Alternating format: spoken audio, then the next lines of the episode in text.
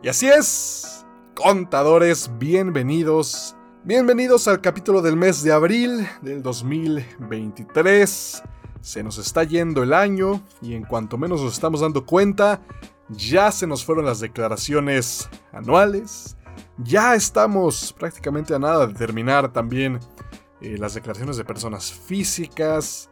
Ya saben que estos dos meses son primordiales, esenciales para pues para todos los contadores y también para los empresarios, para los emprendedores, para cualquier persona, incluso evidentemente para trabajadores, y para subordinados, para asalariados. Y evidentemente vamos a, retomar este tema que también creo que cada año es válido y, bueno y sano hablar de la declaración anual porque siempre salen, salen eh, detallitos ¿no? que tenemos que recalcar, que tenemos que dejar en claro y bueno, esto, esto lo, digo porque siempre, todo el mundo está lleno de fake news, de noticias que enmascaran un poco la realidad y que nada más van por el clic.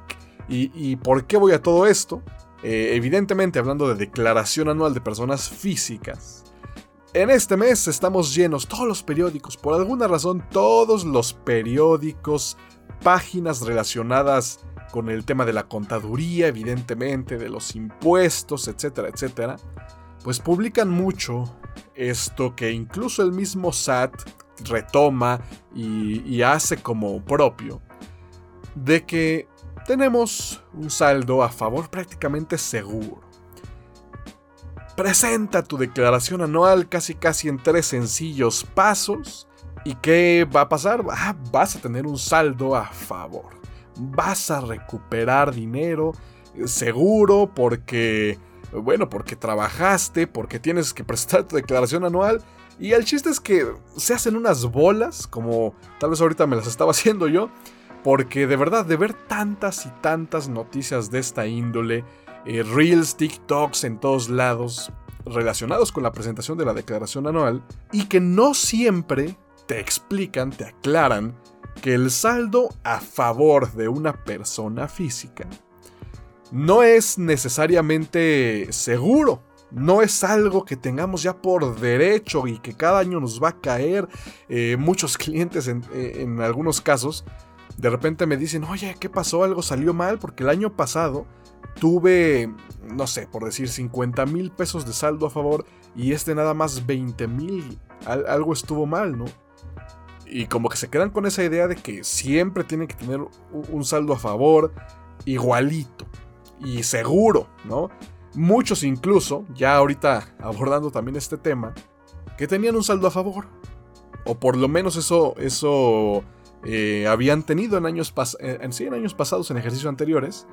Y que de repente dicen, contador, ¿cómo que me mandas esta línea de captura en la que tengo que pagar? Si yo había enviado mi declaración en años pasados y me habían devuelto, ¿no? incluso muchos me contactan por eso, oye, revísame esto, algo está mal, algo está errado en este caso, porque ahora tengo que pagar, no sé, la cantidad que sea. Y es cuando nuestro juicio profesional, nuestra labor diaria, la labor del contador entra en juego. Y nada más acabando el tema de, estos fake news, aguas, porque justo esto, esto les puede pasar a muchas personas, que sin deberla ni temerla, resulta que presentan su declaración anual y, y algo puede salir mal. Pueden pagar algo, pueden ser susceptibles incluso a no declarar adecuadamente sus ingresos y ya caer en algún tipo de incumplimiento con la autoridad fiscal. Pero bueno, nada más cerrando esto, mucho ojo con, con esas noticias, con esos videos en redes sociales, porque nos pueden causar mucho daño. No a todos, evidentemente, habrá algunos que, que sí tengan su, su, declaración anual bastante sencilla y que realmente, por azares del destino y por alguna suerte por ahí, nada más le den clic, clic, clic, clic y realmente sea lo que tengan que haber declarado. Pero bueno, sigo con esto, ¿no? ¿Y, por qué pasa a veces que incluso teniendo deducciones personales, incluso teniendo los mismos ingresos que en años pasados, podemos caer, y esto me pasa en la práctica y, en este mes es el pan de cada día. Me pasa que revisando declaraciones nos damos cuenta que las cosas cambian, que no siempre se cae en el mismo supuesto para tener un saldo a favor. Y voy a mencionar algunos de ellos. Por ejemplo, el primero. De entrada, la inflación.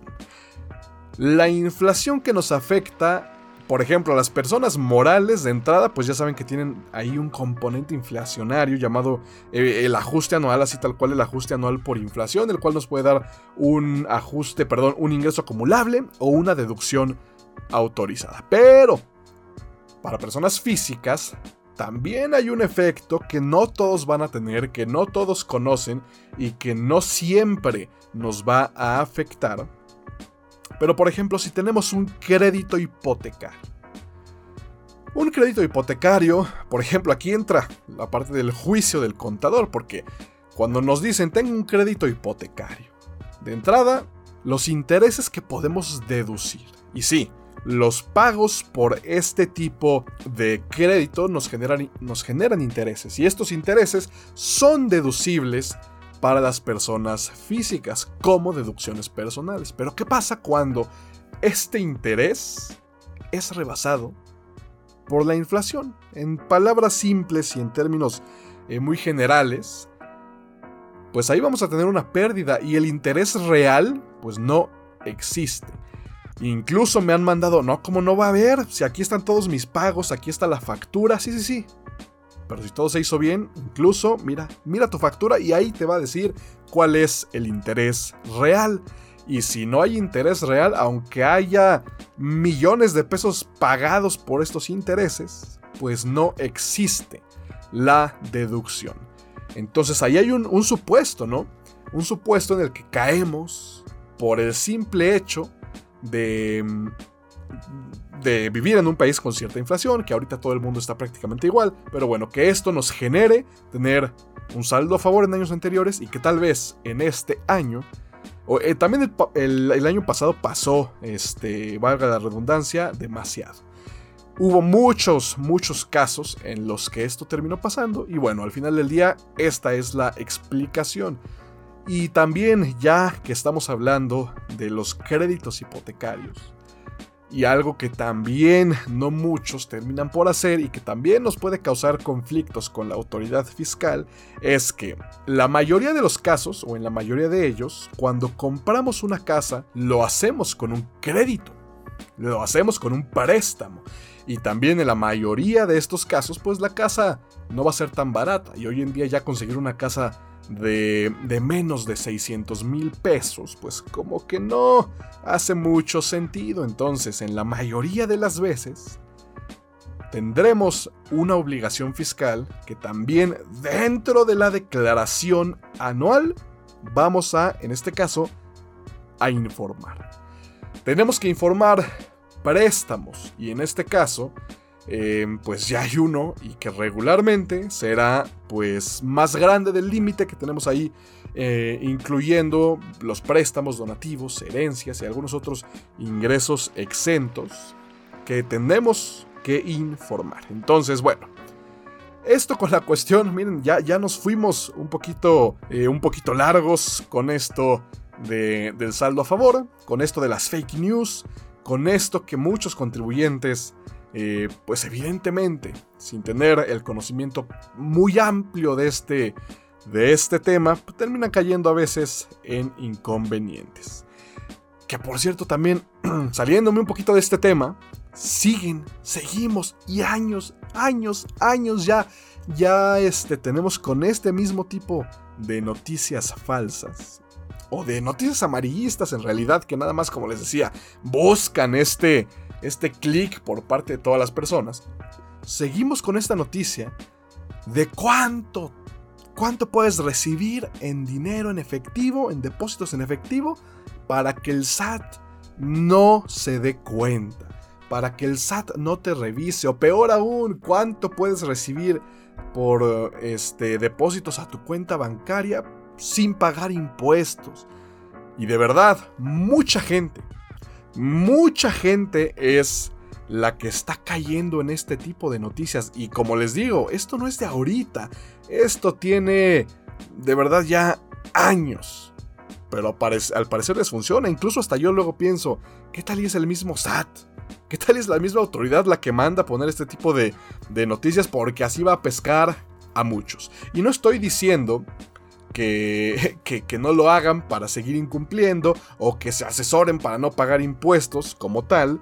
No, lo estoy diciendo porque no importa el monto de, de efectivo que vayamos a depositar a nuestras cuentas, la naturaleza jurídica es en realidad lo que va a respaldar si paga impuestos o no, si paga, no sé, IVA al 16%, si tiene alguna excepción, no sé, cualquier tipo de cuestión relacionada con la naturaleza jurídica de los ingresos es lo que nos va a definir realmente si tenemos o no que pagar impuestos. Pero como decía, esto es, esto es nada más eh, algo aunado a lo que estábamos comentando de las declaraciones de los saldos a favor de estas noticias, pero bueno, ya un poquito encarrerados y encaminados hablando de la declaración anual del 2022, nunca está de más recordar que la firma electrónica es, pues ya es casi casi una necesidad.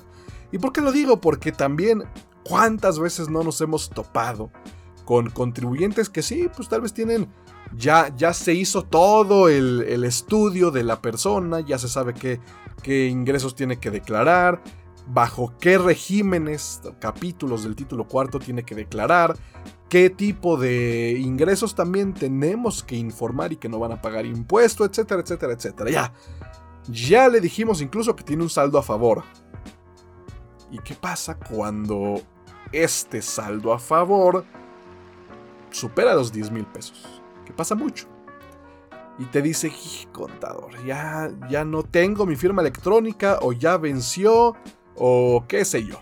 Bueno, en ese caso, siempre tenemos opciones, pero realmente lo que les digo desde ya es la firma electrónica la tienen que tener siempre actualizada. Y también, evidentemente, cuando llevamos clientes eh, recurrentes de manera mensual, etc., eh, normalmente hay que tener un control y saber cuándo vencen esas firmas y que no vayamos a tener ningún problema con los clientes.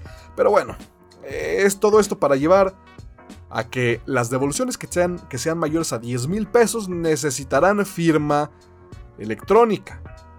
Incluso las que sean y vayan más allá de 150 mil pesos, que también pasa, aunque no lo crean, estas de tajo firma electrónica, pero no nada más eso, sino que tendrán, tendremos que mandar esta declaración y solicitar su devolución de manera manual.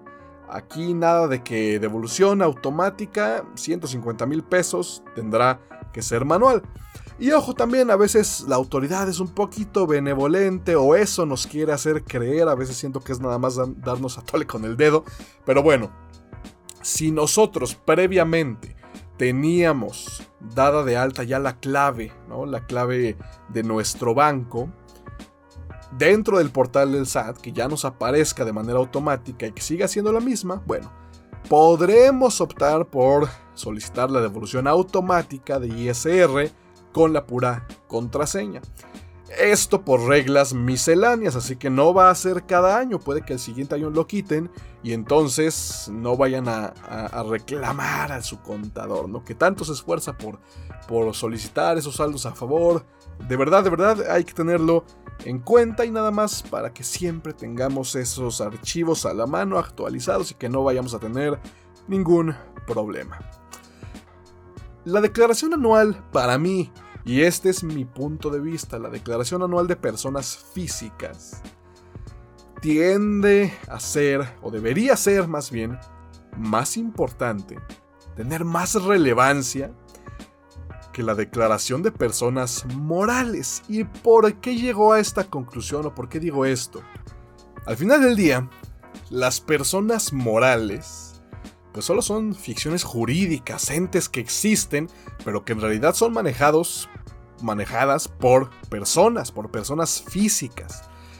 Tienen socios, tienen accionistas, tienen representantes legales, tienen directores generales, gerentes, administradores, etcétera, etcétera, etcétera. Y al final del día los recursos el verdadero beneficio económico, no importa que sea después de años y años y años de mantener las empresas creciendo, funcionando, etc., pero los recursos, de una u otra manera, de formas tan transparentes como sean, o un poco turbias, ¿no? Como pues, en la práctica también hemos visto, van a llegar a las personas físicas. Ya sea mediante dividendos, ya sea mediante sueldos, ya sea mediante asimilados a salarios, que ojo, el asimilado a salarios incluye muchas, este, muchas figuras jurídicas como tal, solamente es el medio de pago, de retención del ISR, pero bueno. Hay muchas maneras de remunerar a los socios, a los accionistas, a las personas que realmente reciben eh, los beneficios. Por eso también ya alguna vez hablamos de este concepto de beneficiario controlador. Es parte de lo mismo. La persona física es al final el objetivo de la autoridad. La persona física realmente es el que termina pagando impuestos. Y analícenlo de esta manera. Hablan, si hablamos de IVA, que también no, no es parte de la declaración anual evidentemente, pero para ponerlo más en contexto, cuando hablamos de IVA, ¿quién termina pagando el IVA? Si llevamos toda la cadena de desde que un producto nace en, como materia prima hasta que llega al punto final, es ahí en donde el IVA o el IEPS también en su caso se terminan pagando. Por eso son impuestos indirectos. Por eso no, hay, no existe algún tratado internacional para evitar la doble tributación sobre IVA. Por eso el IVA mismo, ni siquiera, que ojo aquí, eh, podría prestarse a mucho debate. Por eso el IVA no es proporcional. El IVA no es eh, un impuesto que termine siendo más alto para los que más ganan, ¿no? Si un empresario supermillonario, dueño de empresas en México, pero multinacionales, si va a la tienda y compra cualquier cosa que sea grabada con IVA, pues va, lo va a pagar al mismo, a la misma tasa que cualquier mortal como nosotros que vayamos y compremos el mismo producto. Bueno, esto hablando de IVA, entonces, al final las empresas no, no pagan IVA. Sí, lo tienen que trasladar, lo tienen que acreditar, son susceptibles sus productos y sus servicios a este impuesto. Pero quien termina pagando el IVA es una persona física. Y con el impuesto sobre la renta pasa lo mismo. Si todo se hace de manera correcta, evidentemente, si todo eh, se hace con controles, con base en ley, las personas físicas son las que terminan pagando el ISR. Como decía, ya sea por dividendos, lo va a terminar pagando y declarando la persona física en su declaración anual, si es por intereses, si es por honorarios, si es por sueldos, la persona física es la que paga este impuesto. Por eso tenemos estas cuentas eh, como la CUCA y la CUFIN, porque al final del día sí, la persona moral desembolsa ¿sí? los pagos de ISR, que incluso los de IVA, evidentemente, ¿no? Pero quien termina siendo afectado en su patrimonio al final es, es la persona física. Y, bueno, aquí no nos confundamos, la persona moral tiene que pagar impuestos, la persona moral tiene que llevar contabilidad, la persona moral tiene un capital, la persona moral después va a repartir todo lo que se tenga que repartir. Por esta razón, considero que la Declaración Anual de Personas Físicas realmente representa el, final del impuesto sobre la renta. ¿no? Una vez que la persona física paga el impuesto, ¿quién se lo va a acreditar? ¿Quién acredita un impuesto que paga una persona física? A menos que sean retenciones como tal, ¿verdad? Pero no. En cambio, cuando la persona moral paga el ISR por sus utilidades, después la persona física tendrá la opción, ojo, no es obligatorio, pero podrá acreditar ese impuesto. Sí, siguiendo muchas otras reglas, el cálculo, eh, bueno, cualquier este, cantidad de requisitos que tenemos para declarar, en este caso dividendos. Pero bueno, no me pierdo y seguimos hablando entonces de la importancia de la declaración de las personas físicas. Y es que pensémoslo, también la persona física es quien termina teniendo ingresos de todo tipo. Termina teniendo ingresos por cualquier cosa, termina teniendo obligaciones por cualquier cosa, como ya decíamos, muchas veces nada más de, informar. Y es que al final del día, y tenemos todos estos capítulos dentro del título cuarto, que son sueldos y salarios. Aquí ya tenemos a una gran cantidad de contribuyentes. La mayoría de ellos termina siendo en México por lo menos trabajadores. Y también hablando de esto, y poniendo una pequeña pausa, más del 90% de, de los contribuyentes en México, ¿quiénes son? Personas físicas. Otro punto para darle un poquito más de peso a esta declaración. Eh, pero bueno, estábamos hablando de, este capítulo 1 de la ley, eh, del título cuarto de la ley del ISR, los sueldos y los salarios. Como decía, sí, la gran mayoría son em, estos contribuyentes, ¿no? Las personas físicas que reciben este tipo de ingresos. Pero ¿por qué es tan importante? Muchos, por ejemplo, de nosotros, de los fiscalistas, de los contadores, pues tenemos clientes pues que no tienen otra obligación más que la declaración anual. Tener esos más de 400 mil pesos en el año. Y bueno, aquí incluso retomando, checando mis apuntes de, este capítulo de hoy, retomando lo que decíamos al principio. Otro supuesto en el que tenemos que pagar eh, impuestos sobre la renta, a pesar de que nos hayan retenido bien, a pesar incluso de que hayamos tenido deducciones personales, justo es en este capítulo. ¿Por qué? Sueldos y salarios, sí, tenemos muchos supuestos en los que es obligatorio. Pero ¿qué pasa? ¿Qué pasa cuando tenemos dos patrones? Es uno de ellos. Es un supuesto en el que estamos obligados. Dos o más retenedores. Eh, en este caso sí podemos hablar de sueldos y salarios o si nos están pagando vía asimilados a salarios. ¿Y aquí qué pasa? Y a veces como que les cuesta entenderlo a los clientes, ¿no? Porque dice, y si todo hice bien, me retuvieron bien, ahí están todos mis recibos de nómina, incluso firmados con puño y letra, tengo pagadas mis deducciones personales y aún así me dices que no nada más no tengo un saldo a favor, sino que tengo que pagar. Aquí está la razón. Como saben, eh, aquí sí es donde entra la proporcionalidad de los de los impuestos, por lo menos en este, en este caso, en el caso del ISR, porque el impuesto sobre la renta para personas físicas no se calcula con una tasa, sino con una tarifa, con una tarifa que es progresiva. Aquí sí, entre más se gana, entre más utilidad se tiene, se paga una tasa efectiva mayor.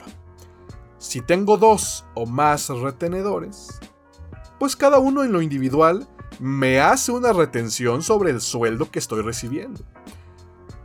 Pero ahora cuando yo sumo esos ingresos, seguramente y casi con certeza, pues ya no vamos a caer, digamos, en el mismo renglón pagando la misma tasa, el mismo porcentaje, sino que gracias a que se suman, pues nos podemos ir una, dos o tres, depende cuánto sea evidentemente el monto de, de renglones hacia arriba. Entonces mi cálculo ya va a terminar siendo con otro porcentaje, mi tasa efectiva de ISR va a ser otra. Y sí, muchas veces tendremos que pagar en vez de tener un saldo a favor. Pero bueno, capítulo 1, sueldos y salarios, pues, como ya lo ven, es de importancia. Y como les decía y retomamos un poco eso, muchas veces vamos a tener clientes que nos lleguen una vez al año. Y a veces, no sé, la opinión de cada quien, también evidentemente la opinión del cliente, ¿por qué? Muchas veces vale la pena que sí sean clientes, que te paguen, que nos paguen, que tengamos contratos con ellos, aunque sean sueldos y salarios, que nos paguen de manera mensual, que nos paguen de manera recurrente. ¿Por qué?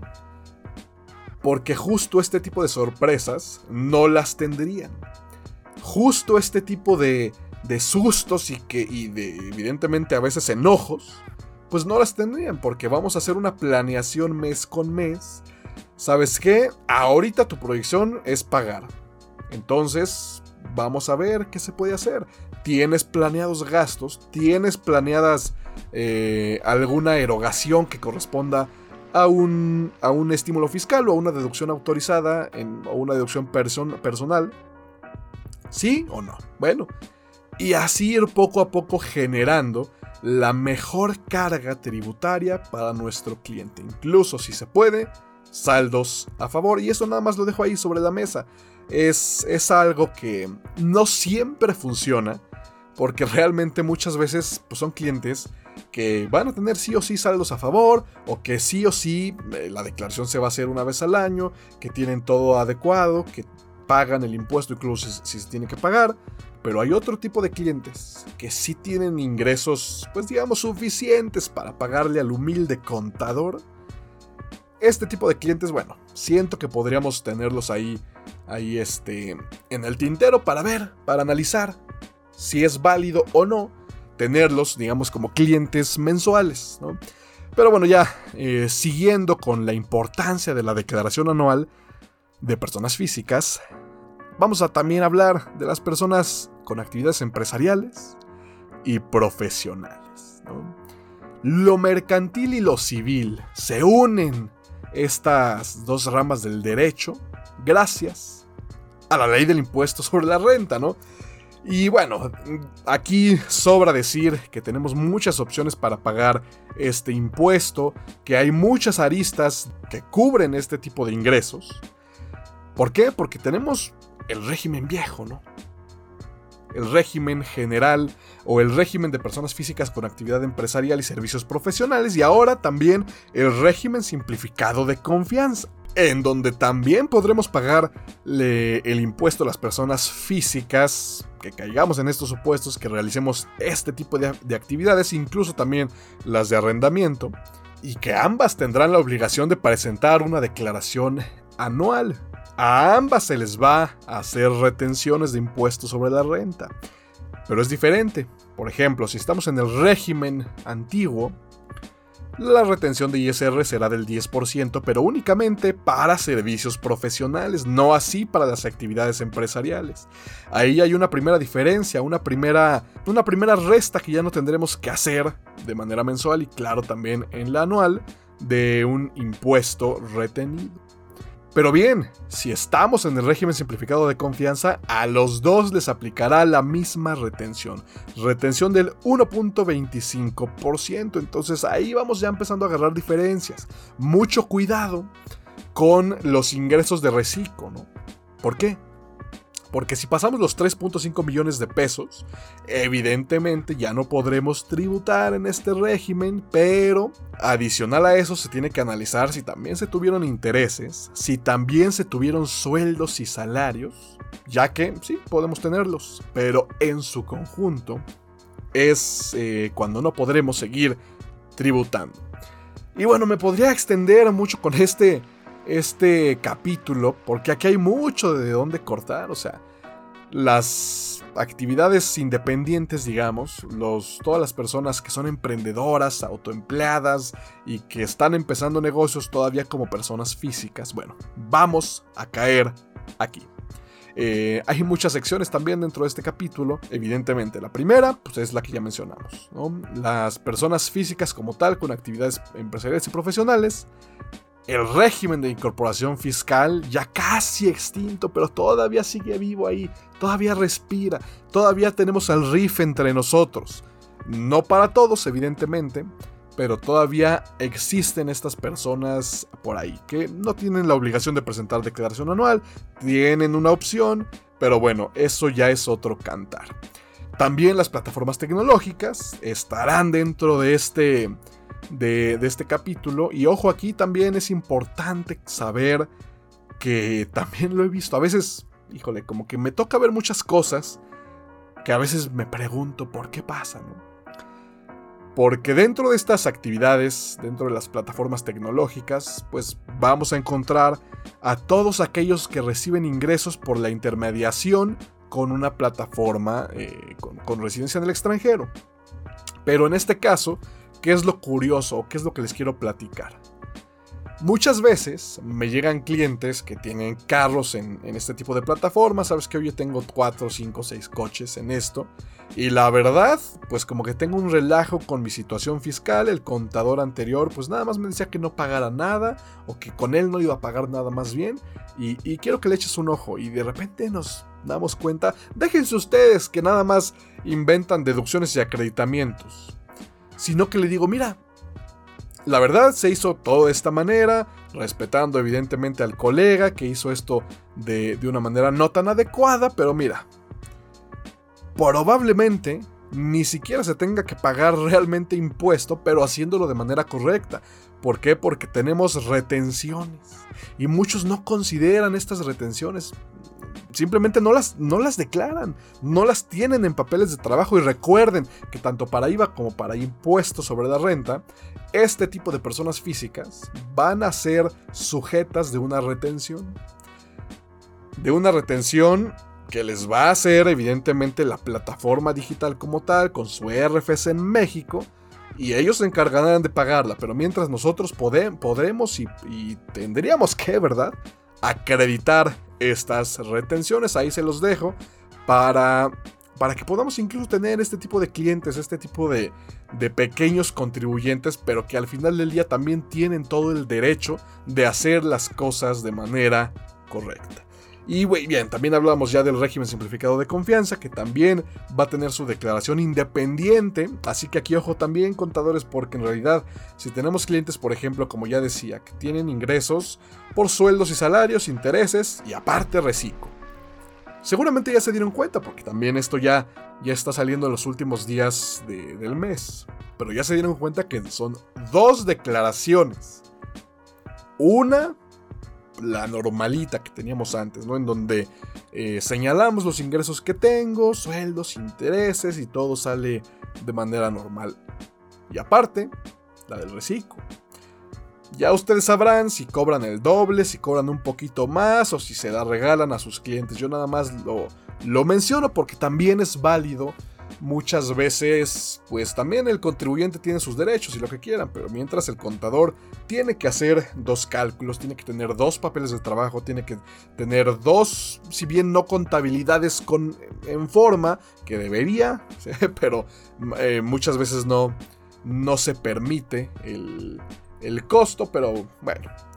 También lo dejaremos ahí, seguiremos retomando los demás capítulos, nada más por mencionarlos evidentemente arrendamiento, ¿no? como tal, de, bienes inmuebles, la enajenación de bienes, la adquisición de bienes, y, bueno, aquí nada más regresando un poco a la enajenación de bienes para que vean que esto de los inmuebles pues es, es algo de todos los días. Si compramos una casa, pues ya vimos que incluso tenemos obligaciones. ¿Por qué? Porque puede ser que tengamos que informar, porque puede ser que tengamos ahí una deducción personal, pero si la vendemos, pues evidentemente también tenemos que declarar un ingreso por enajenación de bienes.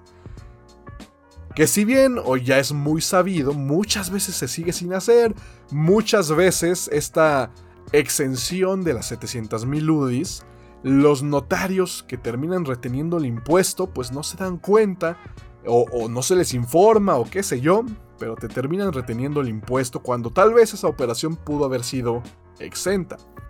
Y ojo aquí, también existe el concepto llamado pago de lo indebido. ¿Podría recuperarse? Claro que se podría.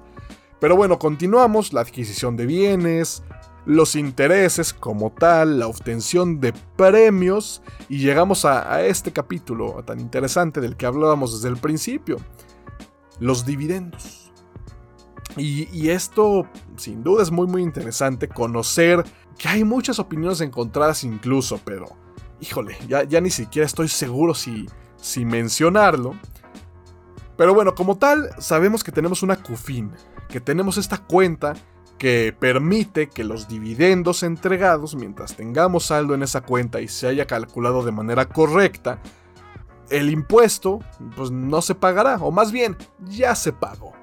Pero en el momento que repartimos dividendos podemos pues no, no tener ahí una afectación en la liquidez.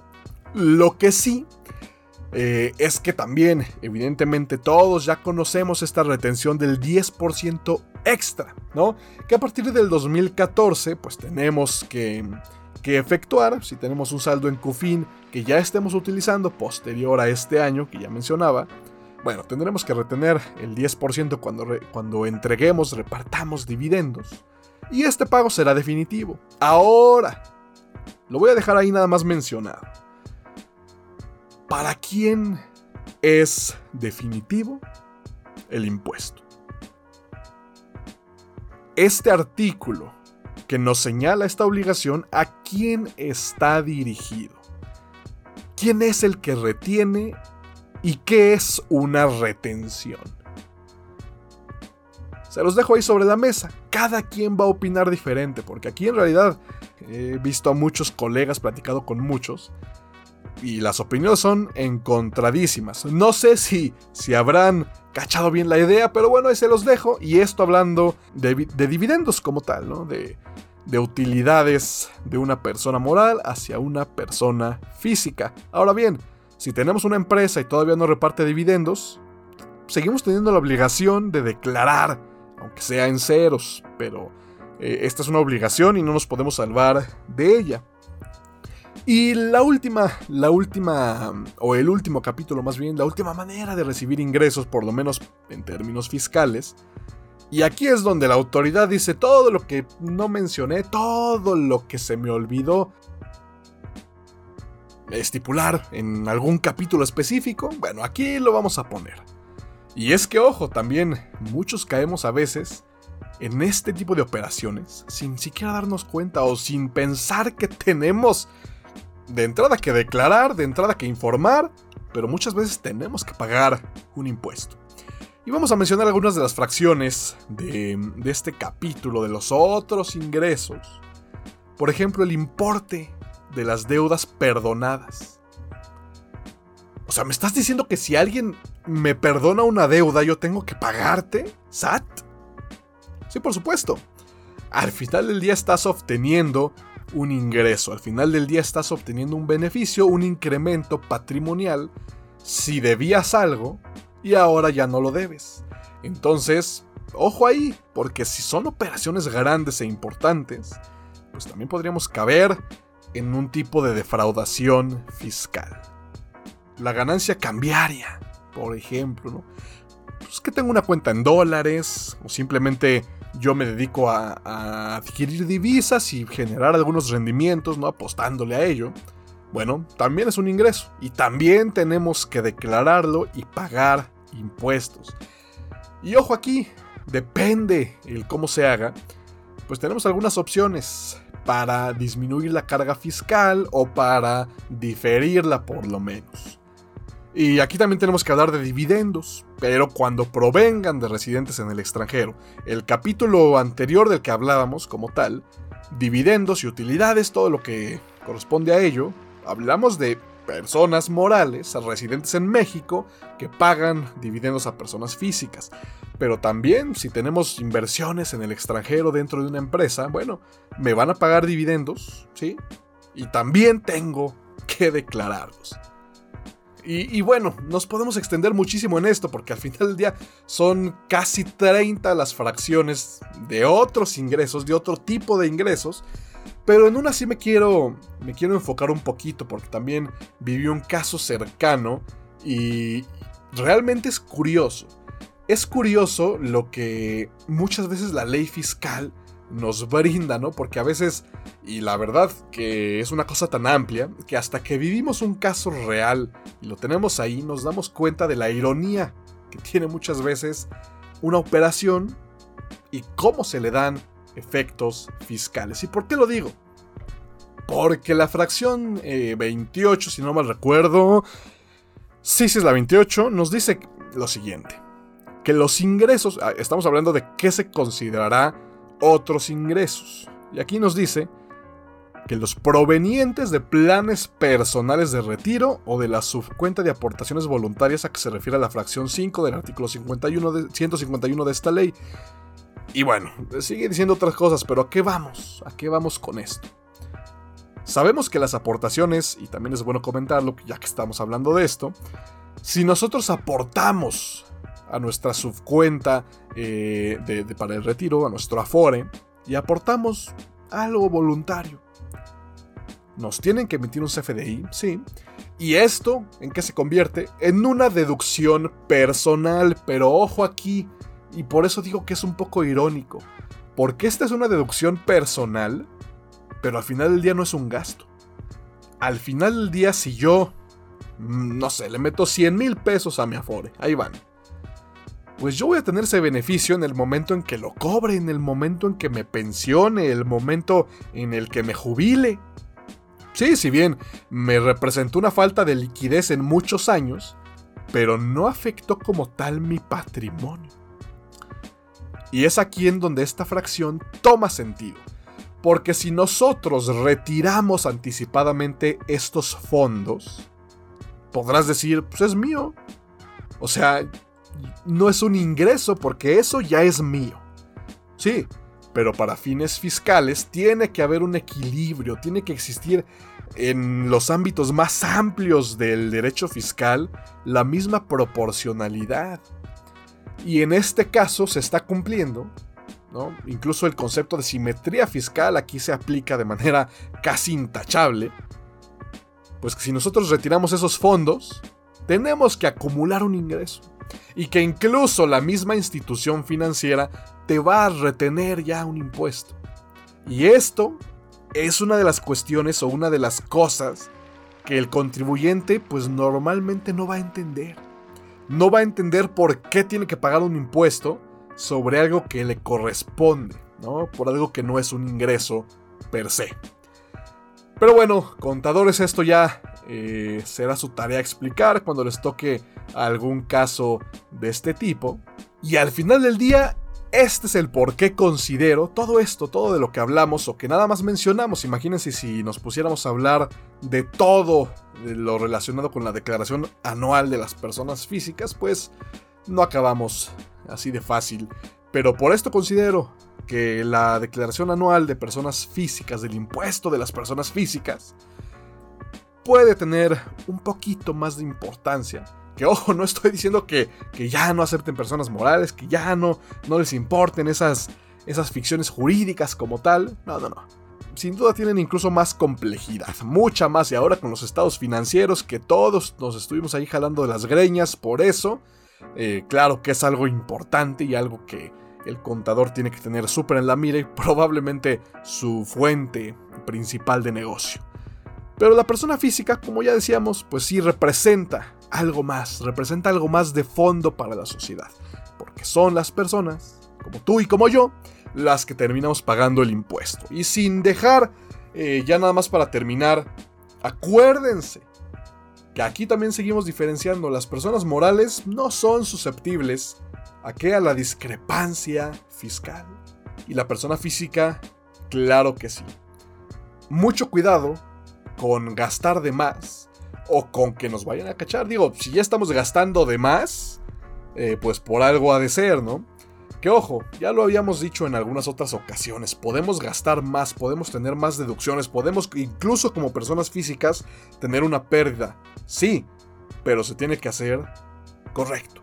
Por ejemplo, si tenemos un préstamo, si tenemos préstamos con tarjetas de crédito o a meses sin intereses, etcétera, etcétera, sí podemos tener eh, algún gasto muy fuerte y que en realidad no nos lleve a discrepancia fiscal porque lo estamos pagando, porque el banco nos prestó y estamos desembolsando mes con mes este tipo de transacciones. Y así podemos irnos a mil y un ejemplos. Pero la discrepancia fiscal es algo que yo siempre digo, ¿se puede evitar? Sí, por supuesto. Pero si tenemos las cosas bien, nunca deberíamos preocuparnos por caer en discrepancia fiscal. Porque técnicamente es imposible. O sea, no podemos gastar más de lo que ingresamos. Sí, evidentemente, si no declaramos todos nuestros ingresos, ahí es donde está el problema. Declarar o informar pagar o no impuesto, depende evidentemente, como ya lo decíamos, de la naturaleza jurídica, pero una cosa sí es importante, decirle al SAT, yo gané todo esto, por esto y por esto y por esto, y por eso gasto de esta manera. Ahí es donde entra el argumento de que pues, sería imposible caer en discrepancia fiscal si hacemos todo de la manera correcta. Entonces mucho cuidado porque no es algo con lo que se tiene que jugar. Y bueno, nada más les deseo que terminen todas sus declaraciones de manera correcta, que todos sus clientes les paguen en tiempo y forma este mes, que para muchos eh, marzo y abril termina siendo el agosto, también diciembre, ¿no? Por los cierres, muchos los terminan cobrando de esa manera. Bueno, esto es todo por hoy, espero que se hayan identificado con algunas de estas cuestiones y si eres un empresario, un emprendedor, pues que sepas que hay muchas cosas muy importantes y muy relevantes detrás de la declaración anual que tienes que presentar, evidentemente, que tus empresas tienen que presentar también, o que debieron ya haber presentado el mes pasado, que tengas el mejor contador posible y que, contadores, ojo, que tengamos los mejores clientes posibles. Esto fue Fiscalizados, el podcast de HGR Consultores. Yo soy Héctor Garín y aquí nos escuchamos en el próximo capítulo.